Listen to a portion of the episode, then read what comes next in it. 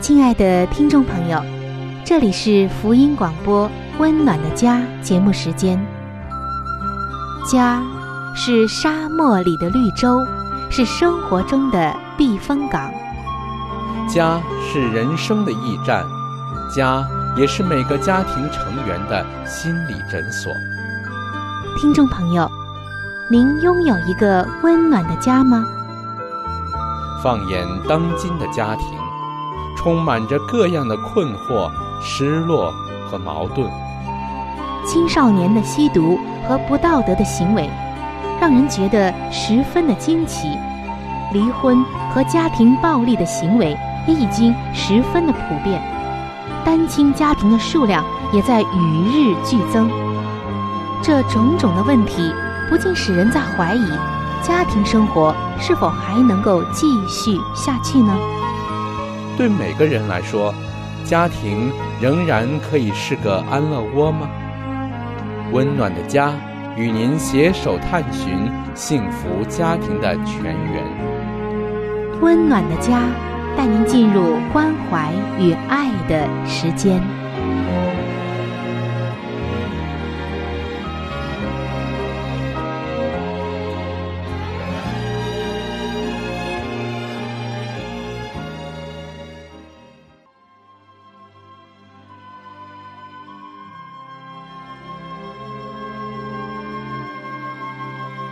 上帝眼中全然美丽的女人，是蒙福的女人，是幸福深处的女人。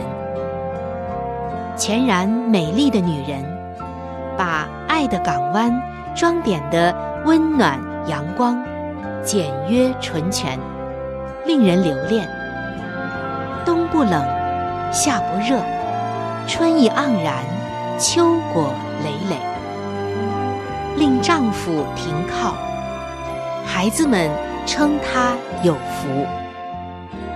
有赞美说，才德的女子很多，唯独你超过一切。让我们一起来寻找上帝在建造生命美丽方面对你的旨意。欢迎进入全然美丽的女性新生命。系列的分享，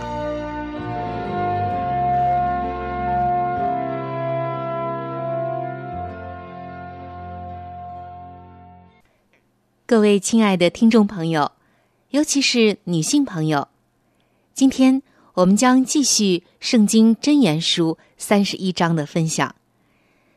其实，我们分享的并不只是圣经的经文，而是要看一看。上帝为我们刻画的这一位美丽的女子，她究竟有着怎样的魅力？为什么上帝觉得她是全然美丽的女子？我们在找这些答案，也在笑学她。我们也看到，在上帝眼中，内在长久的美德，远胜于转瞬即逝的美貌。今天我们还将继续的来分享《真言书》的三十一章十六节。在上一期的节目中，我们已经开始来分享三十一章的十六节了。现在，让我们再来温习一下这一节经文，看一看美丽的女子都美在哪儿呢？《真言书》的三十一章十六节，这里写道。他想得田地，就买来，用手所得之力栽种葡萄园。在这儿，我们看到，上帝看为美丽妇人的他的这个心思，已经在我们面前显现了。因为上帝这位原创的艺术家，向我们显露的是这位女子令人难忘的特质。在以前的节目中，我们分享了他精明的头脑、计划还有组织，善于理家、爱护家人等等。现在的这第十六节又让我们看到，他以他自己独具匠心的心思来编织梦想，并且还要充当企业家呢。这位妇人，他要让自己梦想成真，而他之所以最终能够梦想成真，是因为他采取了三个行动，就是筹划、购买以及改造。在上期节目中，我们分享了筹划，比如他要提前估算田产的价值，评估家庭的财务状况，还有。考虑自己是否有充足的时间打理它，再有就是他要检阅他的优先次序，因为家庭才是他首要的付出。那这位妇人很能干，她还咨询了丈夫。经过了丈夫的同意之后，她就要开始第二步和第三步，就是购买以及改造了。今天我们主要要来分享。这后两个步骤，我们先来看一下她的第二步，就是购买。在十六节中指出，他想得田地就买来。其实今天啊，很多的富人也很想买一套属于自己的房子，哪怕只有一间呢，希望有一个属于自己的田产。用现在的话说，就是房子了。那十六节的这位妇人也是一样的。正如一位圣经学者所说的，再没有比这节所说的更清晰明显了。这个富人确实是在买卖土地，而“买”这个词是商业用词，意思就是指的买卖，还有就是商业交易。所以我们看见箴言书中。三十一章的这位妇人，她可是拥有着他梦想中的田地的。亲爱的听众朋友，如果你没有去过以色列，你可能会以为，这里富人所说的或者想买的这个田地，无非就是一大片牧场或者是农场。但是，如果你真的去过以色列，你才会知道。他的田地，其实啊，只是一块五十乘以八十英尺见方的小田地。而田地的主人要先清理田间的大石头，然后用这些石头在田地的四周堆成石墙，再然后呢，才开始种植。这个过程可是艰辛漫长的。可是，我们可能要问了：这一位美丽的妇人哪儿来买地的钱呢？她又如何解决购买这梦寐以求的田地的资金问题呢？这笔钱是来自他精明的金钱管理，他日常生活中勤俭节约的习惯，在这单买卖上就得到了回报。他所有的努力，包括他的管理、他的工作、他的辛勤、他的以物换物、他的纺织以及纺织品出售、他的简约纯全、他的勤俭持家，没有过多的欲望，还有他说的那些不，全部都为他提供了梦想成真的资本。而以上的这些，我们在前一段时间的节目中曾经和大家分享过。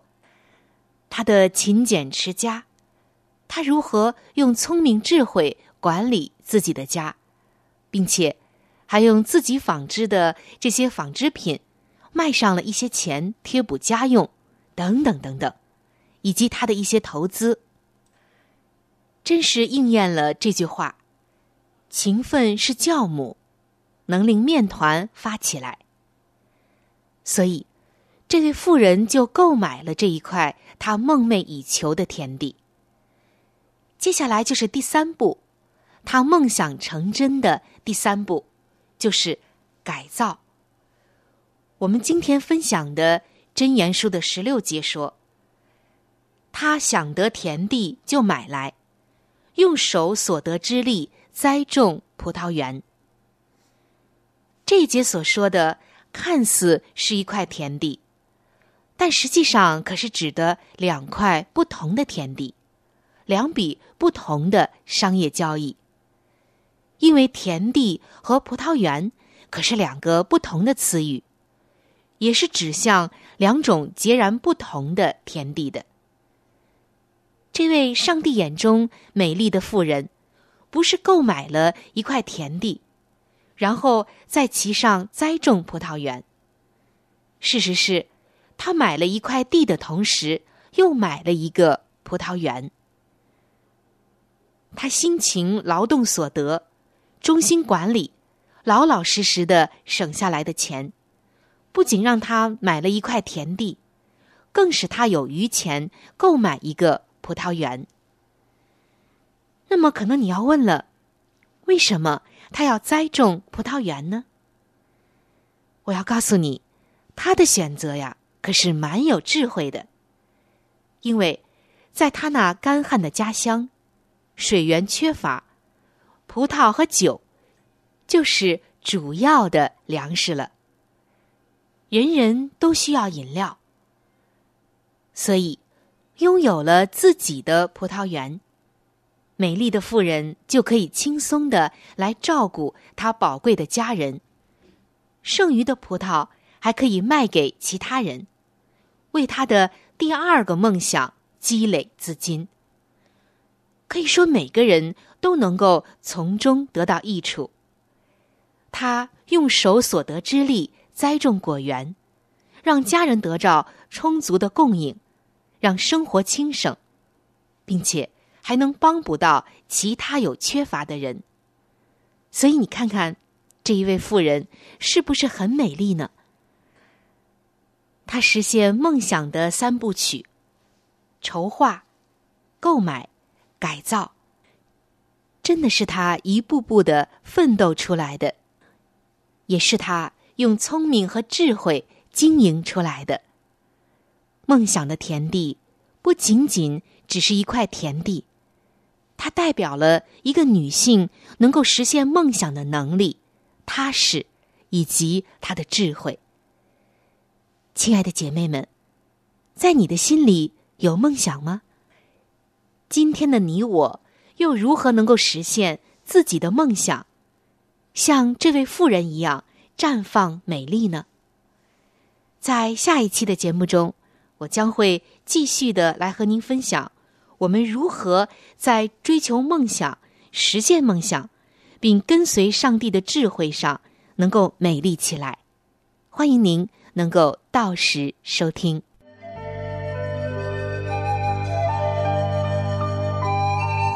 好书分享时间。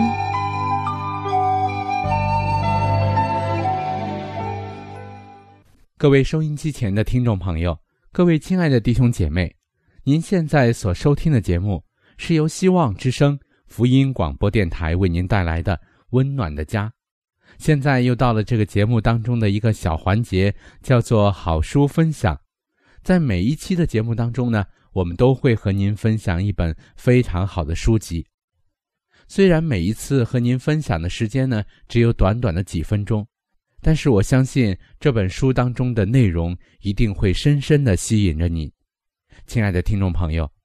我们每一次和您分享的这本书籍呢，都是和我们的家庭有直接密切的关系。我们将要和您分享的这本书的名字叫做《富林信徒的家庭》，亲爱的听众朋友。这本书将会告诉我们如何的来预备进入那婚姻的殿堂，同时在婚后的生活当中如何料理家务，以及在经济、教育子女等各方面。亲爱的听众朋友，如果您听完了这本书之后，您喜欢这本书，您想拥有这本书，您可以来信或者是发电邮给我们，我们可以免费的将这本书送给您的。我们具体的通讯地址会在节目当中播报给您听，请您留意。富林信徒的家庭第五十九章：年迈的父母。修平道路。有些儿女长大成人之后，认为自己所有的义务，无非是给父母预备住处罢了。他们虽然供给父母食宿之需，却不呈现爱与同情。在他们父母年纪老迈之日，正是渴望得到亲切与同情之时，儿女们却冷酷无情的置之不顾。其实，儿女绝没有什么时候对于父母可以不敬不爱的。父母在堂之日，做儿女的都当以孝敬父母为乐。他们应该尽其所能的，使年迈父母的晚景充满欢乐与温暖。他们应当为父母修平那通向坟墓的道路。在这个世界上所有的见信中，再没有比一个孝敬双亲的儿女更好的了；而在天上的案卷中，也再没有比敬爱并孝顺自己的父母更好的记载了。不孝父母，难道做子女的，真的可以木然的置父母对他们的要求于不顾，不肯甘心乐意的尽一己之所能以消除父母的忧伤，毫不厌倦的照顾并侍奉他们吗？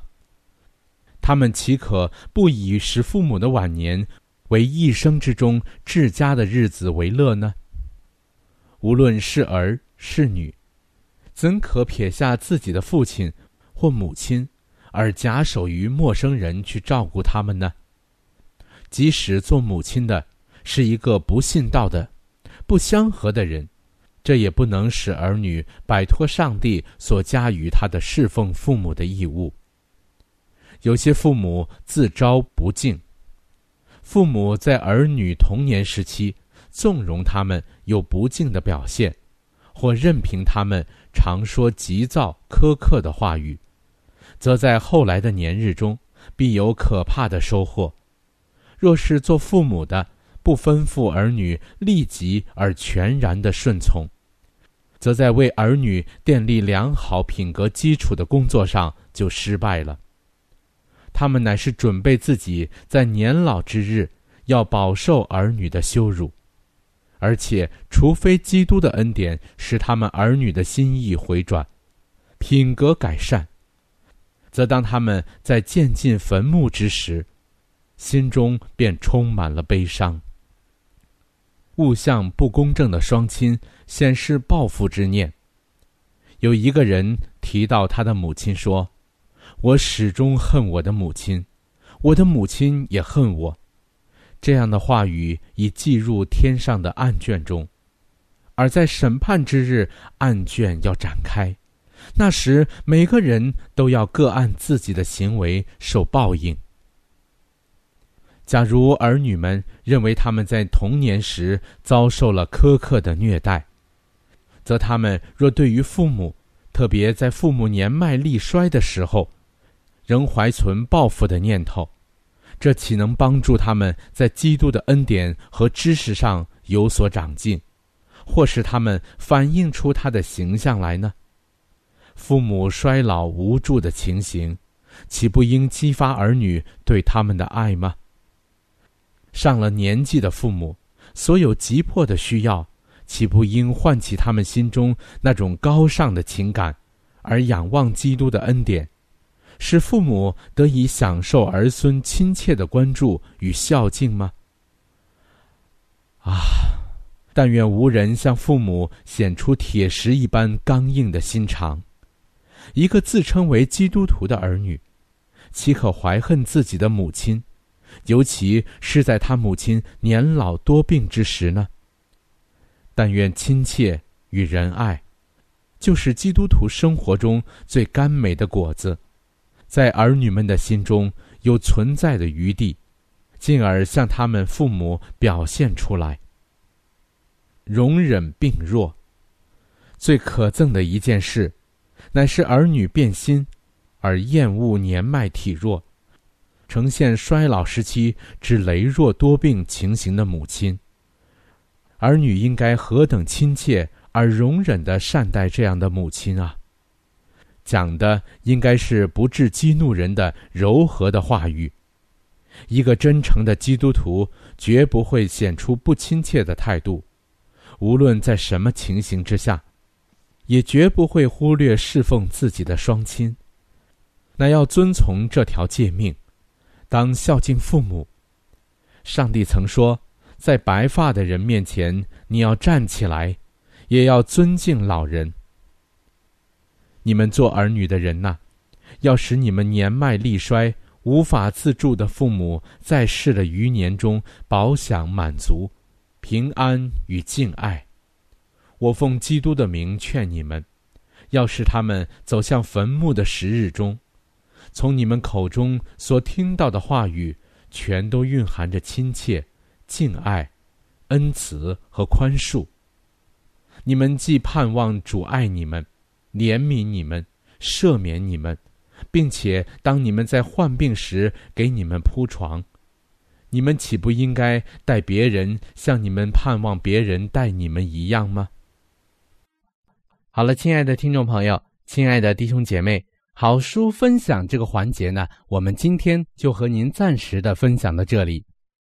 那如果您对这本书籍非常的感兴趣，希望得到这本书籍的话呢，请您来信告诉我们，我们会免费的将这本书送到您的手中的。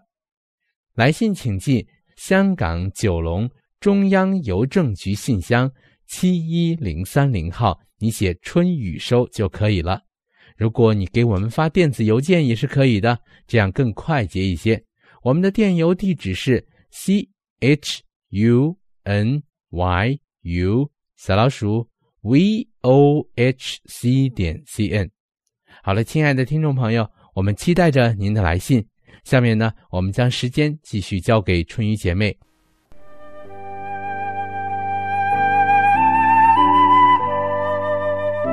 贴心小管家，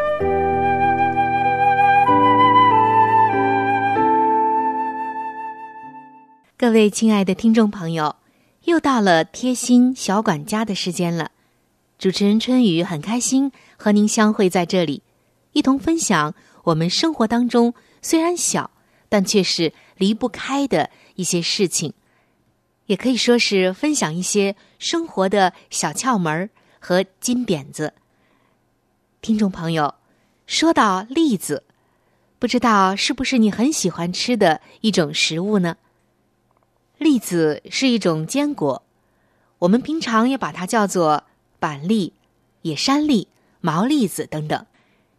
只要一想到它的干面甜，哎呀，真是我最喜欢吃的食物之一了。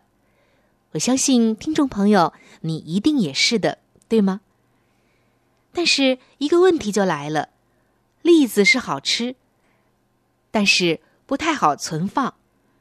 总是过不久就会坏掉，好可惜的。那么栗子怎样来储存，能够时间更长一些呢？今天我们就要来解决这个问题了。两种方法可以帮助到你。第一种方法叫做灌藏法。找一只干净的陶土罐儿，把栗子倒在里面，上面。用双层的油纸，或者是塑料膜封住、扎紧。过上半个月或二十天，做一次翻检，检出坏了的和变质的，适当的让它透气透上半天，然后仍然封藏住。这样的栗子可以保存到来年的春天呢。第二个方法叫做沙埋法。找一只干净的白纸箱或者是木箱，在底部铺放六厘米到十厘米的潮一些的黄沙子，以不沾手为合适的程度。栗子和潮黄沙以一比二的这个比例拌匀，放在中间，上面再盖上六厘米到十厘米的潮黄沙，然后。把它拍实，放在干燥通风的墙角，定期的检查一下。这种方法来储存栗子，一般啊可以延长到第二年的四月份呢，也是一个不错的选择。听众朋友，两种方法您喜欢哪一种呢？不要忘记，美味的栗子也可以存放很长的时间的。今天的方法您都记住了吗？好，我们今天的贴心小管家就到这里。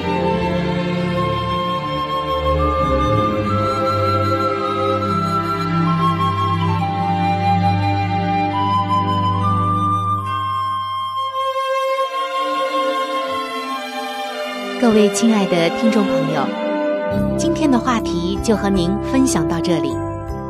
如果您对于家庭，或者是有关于家庭的话题，有什么样的问题、想法与建议，或者是美好的经验与见证，春雨在这里可是非常非常的欢迎您能够写信给我。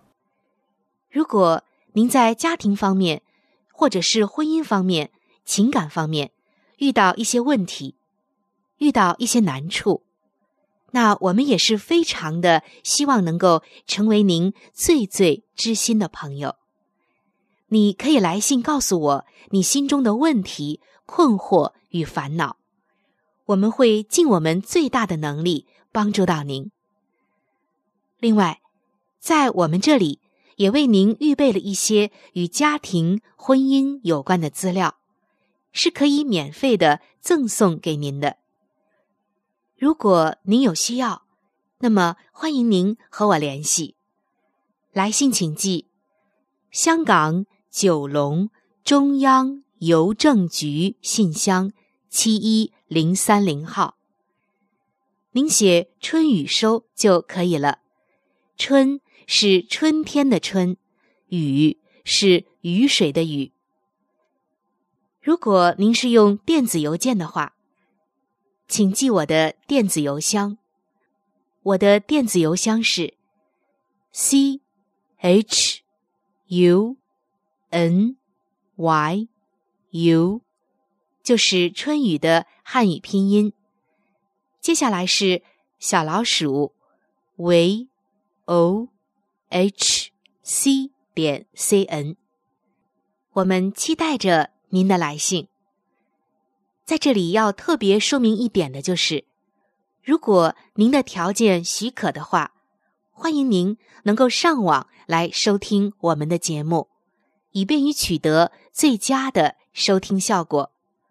我们的网址是三 w 点 v o h。c 点 c n，本期的节目到这里就要说再见了，下期节目我们再会，愿上帝赐给您一个温暖的家。